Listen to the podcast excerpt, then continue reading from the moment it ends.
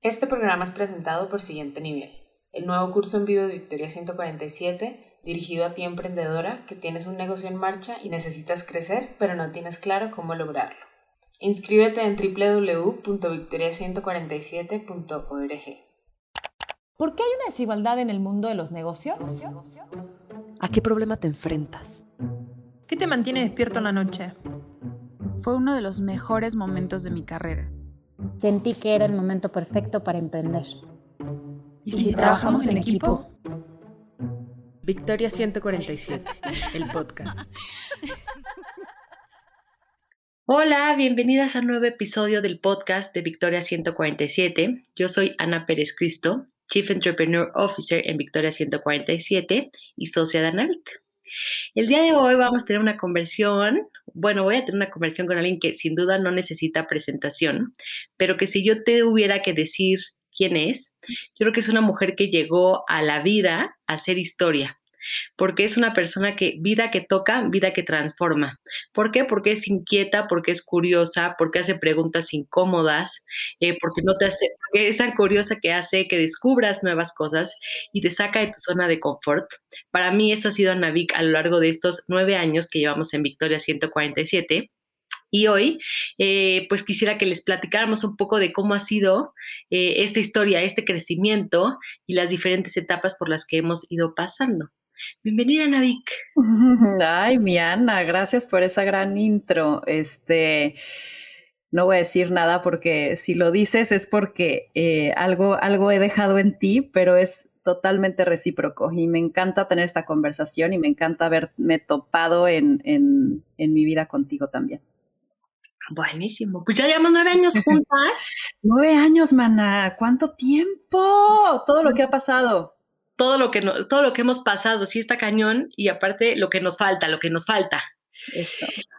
Ana, siempre dices que emprender es como treparnos a una montaña rusa que claramente le hemos vivido en carne propia.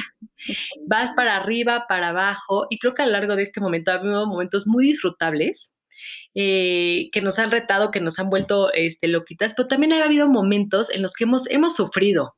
Y creo que todo esto viene de que crecer, pues al final dentro de una empresa duele, si tuvieras que pensar en el momento más doloroso de crecimiento que hemos tenido a lo largo de Victoria 147, ¿cuál es?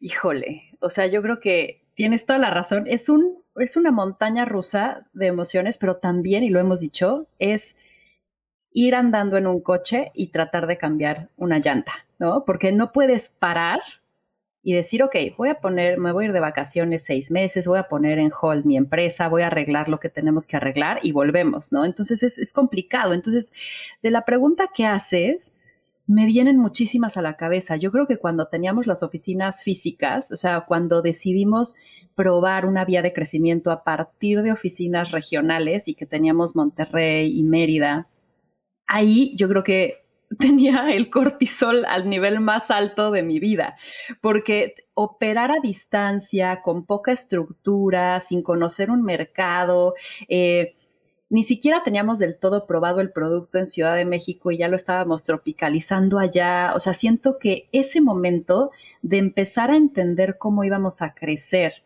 y nuestra primera prueba que era, bueno, probemos a ver cómo nos va con las oficinas regionales y, o sea, ya me empezó a doler aquí otra vez la cabeza. no sé a ti.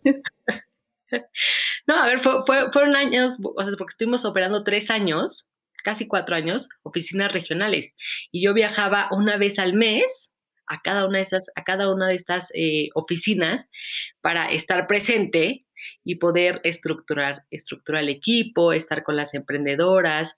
Entonces sí, sin duda fue, fue uno de los retos más, más grandes y creo que aprendimos, creo que aprendimos mucho de ello.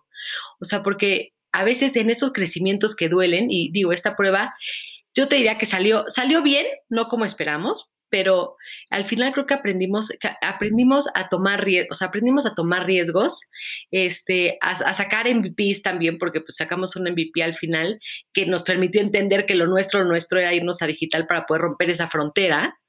Este, pero, ¿qué sientes que vino de ese crecimiento? O sea, de ese crecimiento, ¿cuál fue el mayor aprendizaje que crees que sacamos?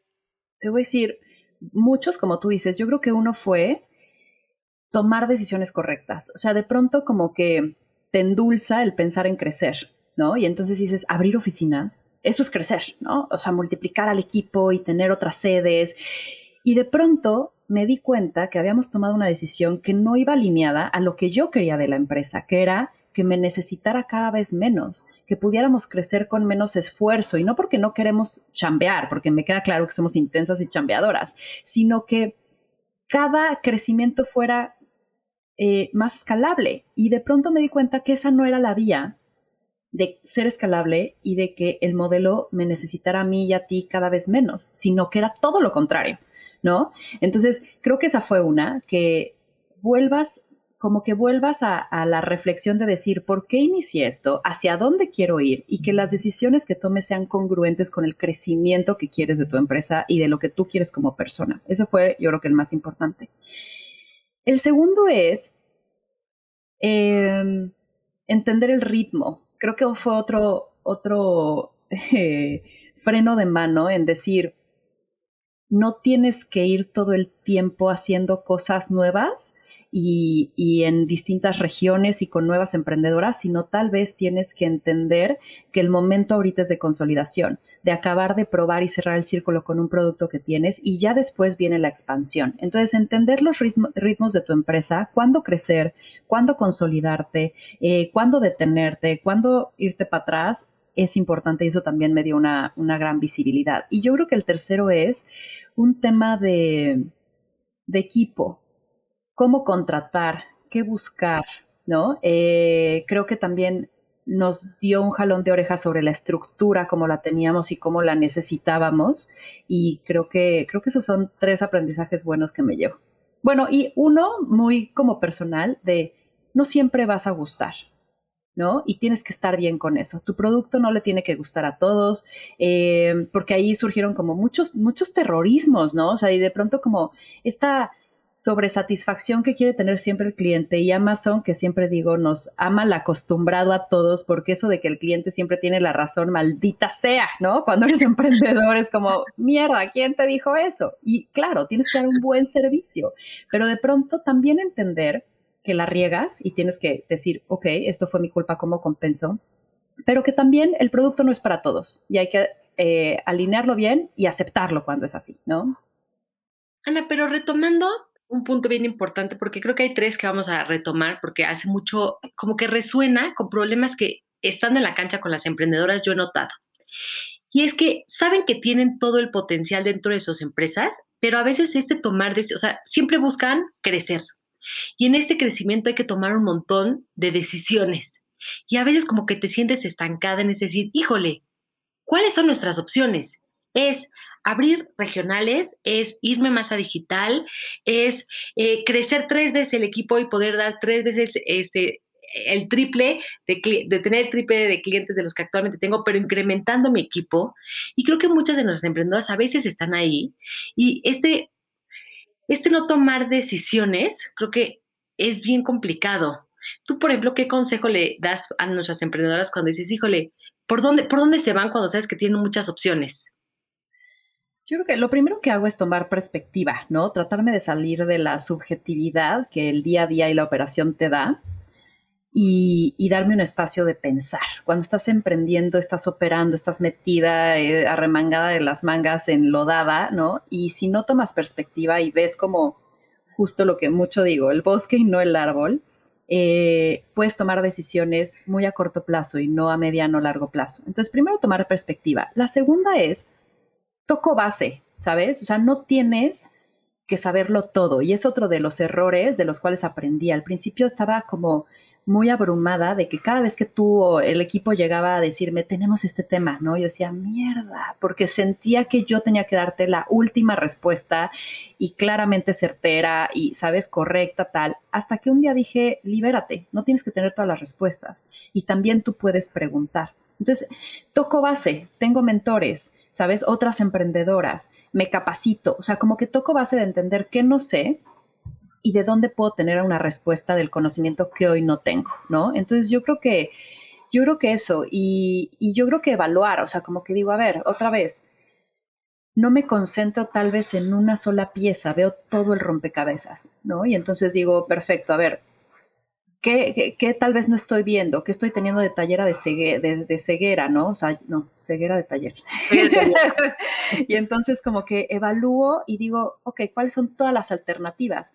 Y algo que me gusta que hacemos es esta matriz, ¿no? De esfuerzo-impacto. Y entonces cuando tienes muchas posibilidades, la idea es mapearlo, diagnosticar, ¿no? Y entender, ok, tengo todas estas oportunidades y todas son este, una opción. Me acuerdo perfecto del emprendedor de Full Sand, Joaquín, que me decía, tienes que tener claro a dónde vas. Y entonces tú dices, perfecto, ya tengo claro y es Acapulco. ¿No? Pero hay muchas formas, en camión, en avión, en coche, en triciclo, en bici, y cada camino pues va a ser distinto y te va a tomar distintos esfuerzos. Entonces, una vez que mapeas todas las opciones, yo las meto en esta, en esta matriz, ¿no? Y lo he hecho con ustedes, con el equipo, de decir cuáles son las alternativas y cuáles me generan mayor impacto, menor esfuerzo, esas son las prioritarias.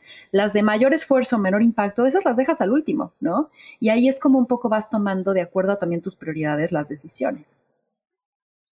Oye, y en este camino de ser todólogas, porque todas las emprendedoras empezamos haciendo de todo. Yo me acuerdo que, ¿te acuerdas cuando empezamos que a mí me tocaba hacer hasta la de sistemas? Y entonces, ah, no, no funciona la impresora. Y yo en la madre, o sea, yo soy siendo tecnológica, tú lo sabes, pero no sé por qué tuve el rol de ser la tecnológica del equipo.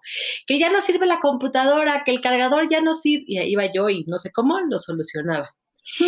Las emprendedoras, a ver, a lo largo del camino, o sea, el rol que al final como cabeza y tú como líder de, de, de Victoria pues tu cabeza lo más importante es que esté, como el puesto lo dice, es CEO, pues a ver, tienes que ser o sea, tienes que ser estratega, este, y creo que te ha ido tomando años, años y tiempo, este, el llegar, el llegar a este rol, ¿cómo sientes que ha evolucionado? Porque algo bien importante es, nosotros queremos en Victoria volver vez a nuestras emprendedoras más estrategas, menos operativas. Son increíble, pero es difícil, es difícil y también este, te reta mucho. ¿Cómo ha sido para ti este volver, este, dejar de estar tanto en el lodo para ir volver cada vez más estrategana?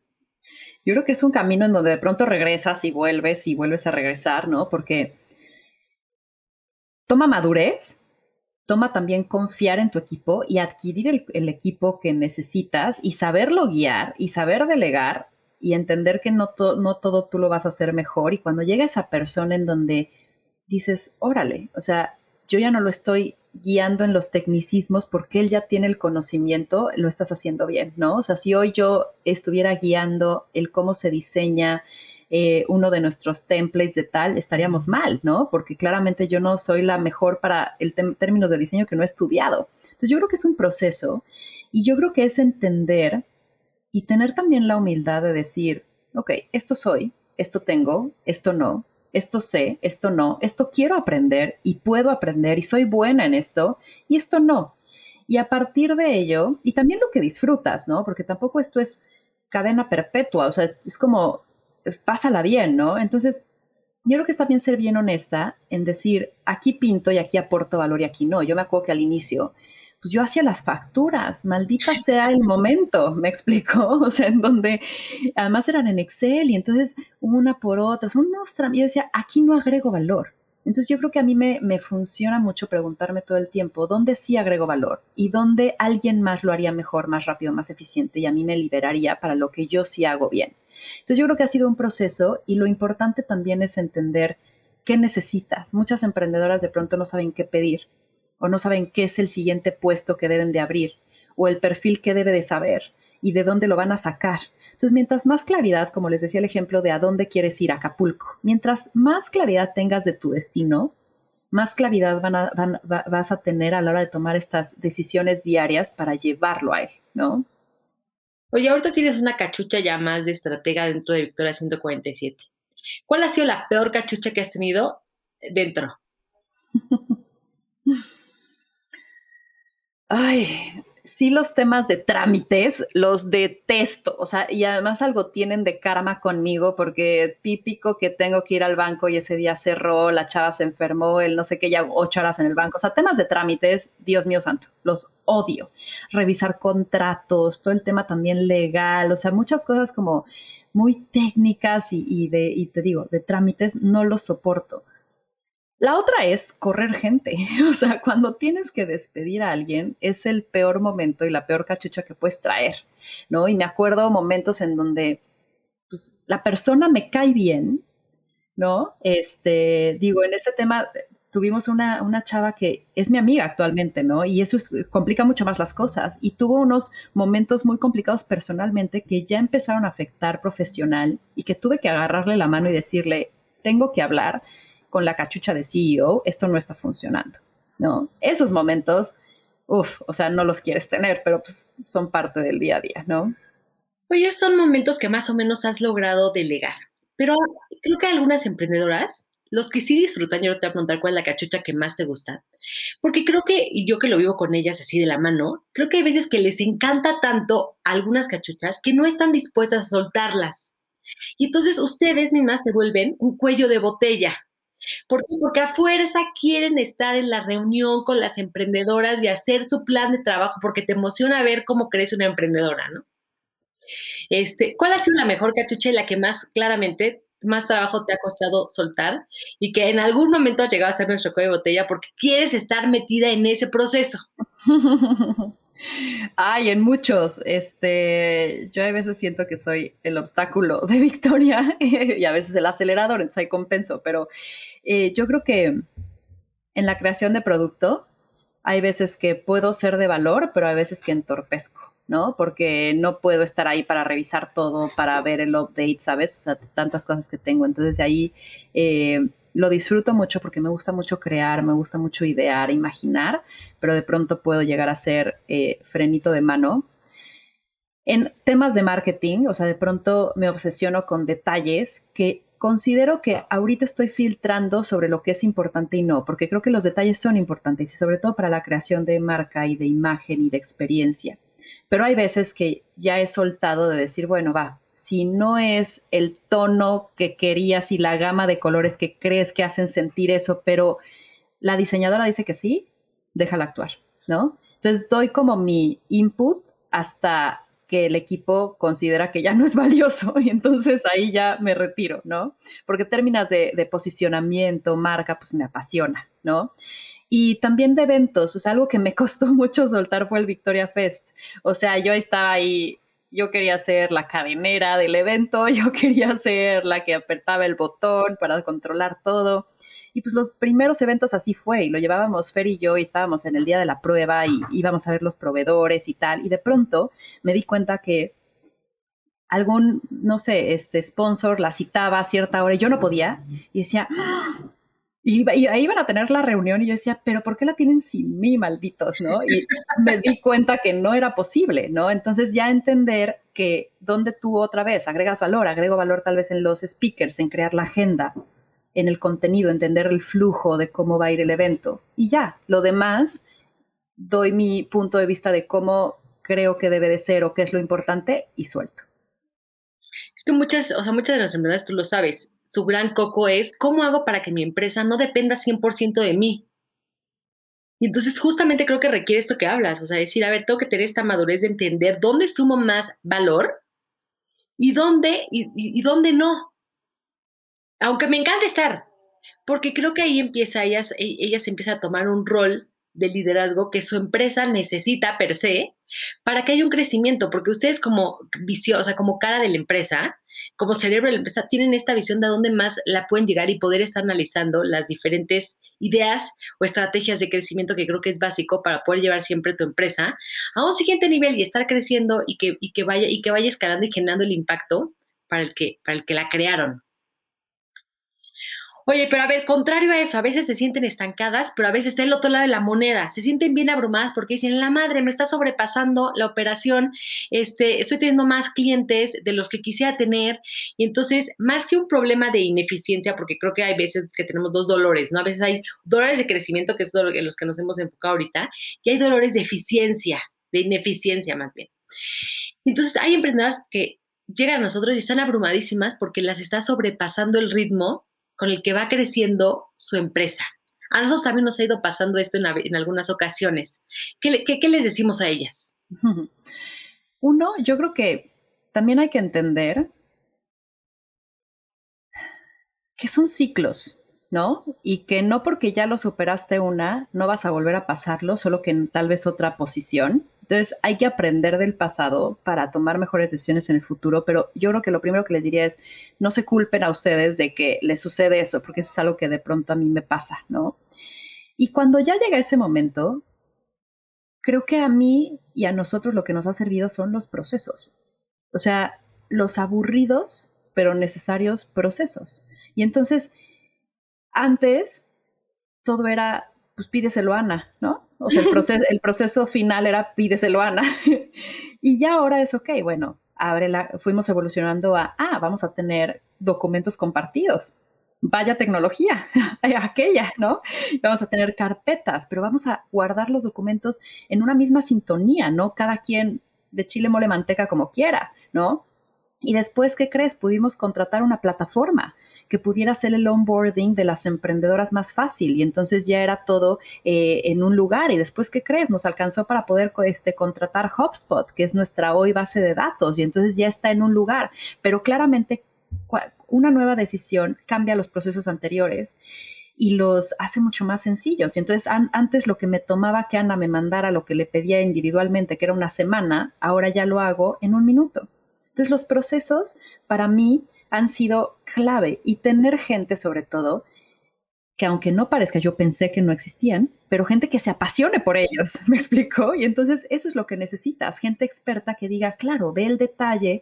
Ya eh, una vez contratamos externamente a alguien que nos mapeó los procesos y como los puntos de contacto con las emprendedoras, que fue Alina, e hizo todo esto de design thinking a partir de cómo podemos eficientar pero sin descuidar la experiencia de la emprendedora. Y ya después tuvimos gente interna que lo continuara. Entonces, otra vez, darle a los expertos lo que, lo que ellos saben, aprender de ellos y después aplicarlo. Pero los procesos para mí han sido básicos.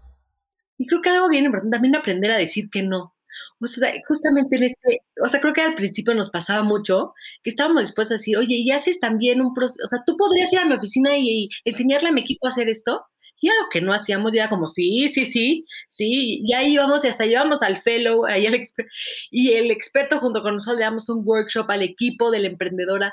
Entonces creo que algo muy importante también es que aprendan a poner, a poner límites porque somos tremendas y el cliente, el cliente es tremendo. O sea, si te dejas, el cliente te pide, este, lo que quieras. Total, total. Y sabes qué? Que te da ansiedad dejar una oportunidad pasar y por eso dices sí, ¿no? Y siento que hay momentos en donde vale la pena decir sí, porque puedes explorar alternativas que se pueden convertir en negocio. Pero cuando ya sabes que, o sea, cuando te caes y vuelves a estar en esa situación donde viste el escalón que te tiró, ya sabes, ok, bueno, esto me puede tirar, ¿no? Entonces, ahí otra vez vuelvo a la matriz, esfuerzo e impacto. ¿Cómo tomas decisiones de acuerdo a tus prioridades? ¿Cómo de pronto esa, ese nuevo servicio que te acabas de sacar de la super manga te va a costar tu tiempo y el de tu equipo a decir no e ir por algo que ya eficientaste, que ya profesionalizaste, de lo cual eres experta, de lo cual ya aprendiste y va a ser mucho más fácil y ágil, ¿no? Oye, y parte de nuestra chamba es estar escuchando constantemente pitches de las emprendedoras. Y cuando las escuchamos, a mí puntualmente lo que más me impresiona es que, por ejemplo, son chavas que, a ver, manejan para arriba y para abajo su negocio y dominan perfecto si están en el mundo de las plantas, eh, lo que es un ficus y el... Se lo manejan. ¿Por qué? Porque les apasiona y es algo que creo que hacen muy bien las mujeres, que es apasionarse y conocerla hasta la entraña su negocio. Pero me impresiona mucho cuando entonces llega la pregunta de, oye, ¿y cuánto facturas? Y las cosas, mm, no, es que la parte financiera me ayuda a mi esposo, o déjame, le pregunto bien a mi contador, o se voltea rápido al celular de, ahora no tengo el dato, pero espérame, déjame, eh", y como que intenta buscarlo muy rápido. Y a mí me impresiona eso, porque digo, a ver, somos, o sea, al final diriges esta empresa y al final una empresa, pues genera, o sea, tiene que generar ingresos, porque del ingreso generado, pues depende el pago de nómina, implica rentabilidad, implica crecimiento. Y a mí es algo de lo que, lo que más, de las cosas que más me impresionan. Eh, a ti, digo, seguramente eso también te impresiona, pero ¿qué también es algo que te impresiona en el momento de estar escuchando pitches? Te voy a decir, nada más como complementando tu punto, creo que algo bien importante es la visibilidad de toda la empresa, ¿no? Y entonces, si no sabes tus números, tomas pésimas decisiones. Eh, ahora, otra cosa que podría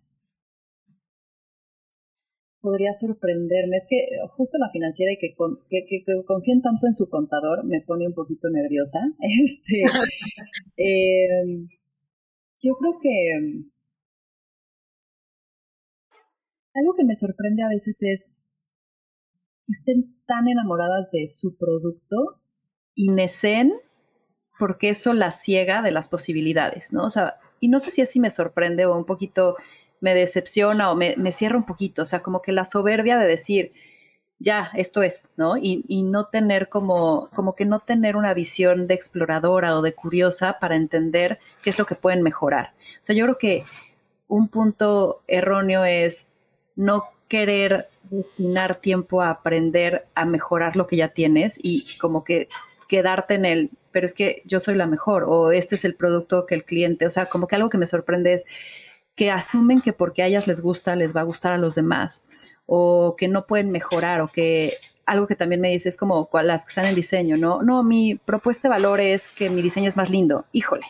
O sea, como que de pronto como que no sepan los atributos correctos por las cuales están tomando la decisión los clientes de consumirla y que crean que son lo mejor, de pronto puede tener un gran autoestima, pero yo creo que te juega en contra porque no estás abierta a una mejora constante. Oye, ¿cuáles son los pretextos más comunes que tú vas escuchando en las mujeres para no llevar su empresa a un siguiente nivel? Yo creo que de las que más escucho es no tener tiempo, ¿no? O sea, el decir, no, pero eh, es, que, es que a qué hora, ¿no? ¿A qué hora voy a aprender? ¿O a qué hora me voy a reunir con más gente? ¿O a qué hora voy a volver a o vender más, ¿no? O sea, como que esa parte del tiempo yo creo que te lo haces. Y si sabes que es importante, lo destinas y te administras, ¿no? Eh, la otra yo creo que es el que no están dispuestas a cambiar el status quo, no están dispuestas a delegar, no están dispuestas a cambiar la forma en la que están haciendo las cosas, no están dispuestas a ver más allá del muro que tienen enfrente, ¿no? Eh, la otra es que tal vez no les cae en cuenta que necesitan ayuda o que de pronto están metidas en, un lugar de zona de confort o de, estancamiento, ¿no? Que creo que es otra de las cosas que, podemos ver. U otra que ponen el dinero como, como un impedimento. Y yo creo que, eh, y a mí me pasa, a ver, yo cuido, y tú eres testigo, centavo por centavo. O sea, a mí alguien que quiere incrementar algo me lo tiene que justificar y argumentar, cabrón. Pero tienes que saber en dónde es un gasto y dónde es una inversión. Y esos proyectos de consultoría que hemos hecho esas capacitaciones que hemos tomado, pues van de la mano hacia el efecto que nos va a generar y al antes y después que nos va a, dar, ¿no? Entonces, por ahí es algo que también como que eso sí lo veo. Entiendo que de pronto, pues, si no hay dinero, no hay dinero, pero yo creo que siempre puedes sacar eh, algo para invertir en, en, este, pues en este revolucionador que te va a sacar de esa situación, ¿no? Oye, y en una serie de preguntas rápido. A ver. A lo largo de estos nueve años, ¿Anavik ha tenido miedo? Obvio. ¿Has querido tirar la toalla? He estado en situaciones difíciles que me... Eh, de desesperanza, por así decirlo, pero nunca he considerado renunciar. ¿Te sientes orgullosa de lo que has construido? Mucho. ¿Crees que has generado impacto? Mucho también. no, yo, no yo sola, o sea, ahí sí digo, esto es un equipo. Si tuvieras la oportunidad de volver el tiempo nueve años atrás, ¿volverías a, hacerlo, ¿volverías a hacer las cosas igual? Pues a ver, me gustó. Creo que sí haría unos cambios. Y creo que dentro de los cambios es profesionalizarme antes. Como que siento que antes lo hacía muy casero, ¿sabes? O sea, como que de pronto no había tantas herramientas o no las conocía. Lo haría más profesional desde el inicio. ¿Te has divertido? Mucho. ¿Crees que ha crecido y Anavik es una Anavik completamente diferente a la que, a la que sería si no tuviera la 147? Uf, raspada, con cicatrices, pero con muchas memorias que contar. ¿Qué consejo le darías a todas las emprendedoras que están en una etapa de sentirse estancadas y quieren darle una vuelta al negocio que tienen actualmente? Yo lo que les diría es que no son las únicas. De pronto hay un momento en donde sientes como que ves para afuera y ves estas ¿no? las publicaciones de gente que parece que le está pasando heavy, que, los que sus empresas van volando y tú tienes problemas. Y, te compras el sentir que eres la única en esa situación. Entonces yo lo, que les digo es, no eres la única. Eh, crecer duele, ¿no? y es algo natural nosotros como humanos, no nada más con las empresas, adolescentes, cuando estás toda deforme, duele, este, ¿no? Envejecer duele, este, igual la empresa. Pero creo que es algo que tenemos que ver como natural, que es mientras más lo entendamos y mientras más conozcamos sobre ello, mejor podemos agarrar el toro por los cuernos. Entonces yo lo que les digo es, no traten de, o sea, tapar, ¿no? El, el sol con un dedo, como que hacerse de la vista gorda pretendiendo que no está. Éntrenle con todo al problema que traigan. ¿Has tomado vacaciones? Sí. ¿Te ha permitido llevar un estilo de vida que te hace feliz? Muy. ¿Cambiarías si hoy te dijeran que te regalan 100 millones de, pes, de dólares? Una cantidad absurda de dinero, imagínate. ¿Lo invertirías en Victoria 147 o, te iría, o, decidirías ya no seguir emprendiendo? Una parte lo, lo invertiría en Victoria eh, otra parte me la guardaría para vivir delicioso y otra parte para crear nuevas cosas. Pero por supuesto, creo que Victoria tiene un chorro de potencial. ¿Has, sufrido junto con tu empresa? Sí, y nos mimetizamos. Ya estoy empezando a dejarlas eh, un poquito crecer. La veo como esta hija que ya va al kinder y ya tiene sus propios amigos y no puedo decidir con quién se lleva.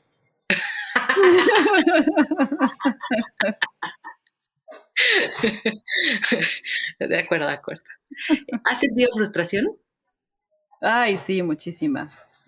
¿Sientes que trabajas más como emprendedora que si te hubieras quedado en la vida Godín? Yo creo que sí trabajas mucho, yo creo que distinto y yo creo que el estrés también es diferente, pero también la satisfacción. Mucho depende de la, de la empresa en la que estás, pero ese mito de que trabajas menos siendo emprendedora es totalmente cierto. ¿Sientes que ha sido exitosa? En mis términos de éxito, que cambian en el tiempo, sí. Buenísimo. Ana creo que, creo que muchas emprendedoras pueden relacionarse a todo lo que platicamos y justamente también se pueden relacionar con muchas de las respuestas que tú tienes. ¿Por qué? Porque algo que tienen como las emprendedoras es, aun cuando tuvieran una cantidad absurda de dinero, seguirán teniendo su emprendimiento porque viven enamoradas del impacto que están haciendo, eh, emprender para, eh, para todas ha sido un, sentirse orgullosas, saberse capaces y justamente con raspones, caídas, sufrimientos, pero creo que al final de, todo les ha traído un sentirse exitosas y un sentirse valor, o sea, valora, valorarse a sí mismas, que creo que es algo que muchas de las que están acá oyendo este episodio sin duda se pueden este, pues reflejar en, y pues justamente en ese, en ese mismo sentido fue que pensando siempre en las emprendedoras, creamos un nuevo programa y creamos un programa llamado Siguiente Nivel. Ana ¿nos puedes platicar un poco de él? Ay, sí, me encanta, me entusiasma muchísimo porque es justo como un espacio para lo que decía, que todas las emprendedoras que están incómodas se reúnan a decir, ok, no soy la única, ¿no? Y entiendan que lo que les está pasando a ellas y a sus compañías es totalmente natural. Y no nada más eso, sino que tengan las herramientas, las referencias, eh, los materiales, el conocimiento para entender dónde están, porque muchas de nosotras de pronto no sabemos nuestro diagnóstico actual, ¿no? Y qué sigue, ¿no? Y de pronto necesitamos tanto el conocimiento como el empujón y el entender que, que, dar ese paso es lo que necesitamos. Entonces, en este programa lo que estamos reuniendo es, además de unos expertazos, la verdad es que están de lujo. Eh, yo voy a estar en una de las sesiones, qué horror, me, dio una introducción súper blofera, olviden eso.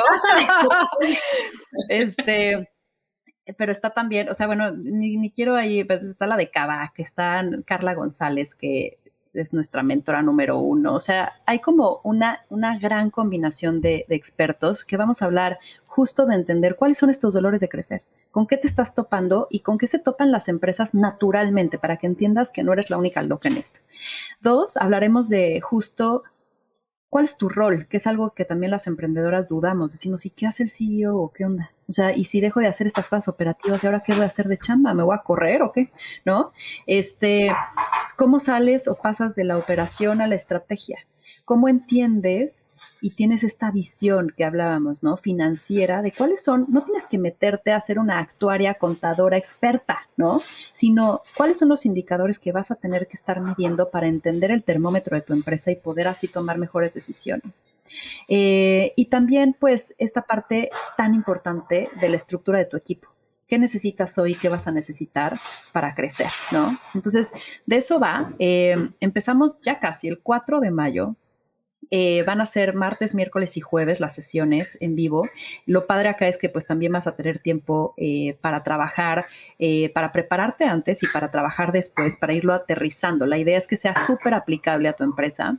Dura dos semanas, entonces en poco tiempo vas a tener muchísimas respuestas, aunque después tienes un, par de semanas más con acceso a la plataforma, ¿no? La verdad es que algo que nos encanta en Victoria es tener como muy pedagógicamente nuestros contenidos. Entonces tienes acceso a una plataforma, ahí están todas las lecturas, todos los videos, todo el acceso a las pláticas. Eh, es online, entonces eso es increíble, ¿no? Y las eh, sesiones van a ser a las 7 de la noche hora Ciudad de México. Entonces, en caso de que no puedas verlas en vivo, quedan grabadas, las puedes ver después. Buenísimo. Pues para todas las que se relacionaron con algo de lo que estuvimos platicando, Ana Vicky y yo, que además que espero que hayan disfrutado mucho este episodio, este, pues este programa justamente lo creamos para ustedes. Yo estaré también como host dentro de este programa, entonces me encantará eh, tener a varias de nuestras oyentes dentro de este programa. Y pues Ana Vicky, qué gusto este, a pues que hayamos compartido este espacio. Siempre me encanta recordar, recordar las peripecias que hemos vivido a lo largo de estos años que han sido muy divertidos. Y pues gracias. Gracias, Ana. Y sí, como dices, ojalá y veamos a muchas de las que nos escuchan en ese programa y nos podamos acompañar, reír, llorar, aprender juntas. ¿Va? Es una gran inversión de tiempo. Y pues para las que tengan más dudas sobre el programa, eh, vayan a Victoria 147, www.victoria147.org y ahí encontrarán toda la información del programa Siguiente Nivel. Muchas gracias por acompañarnos. Sigue nuestro podcast y escucha más episodios como este todos los miércoles.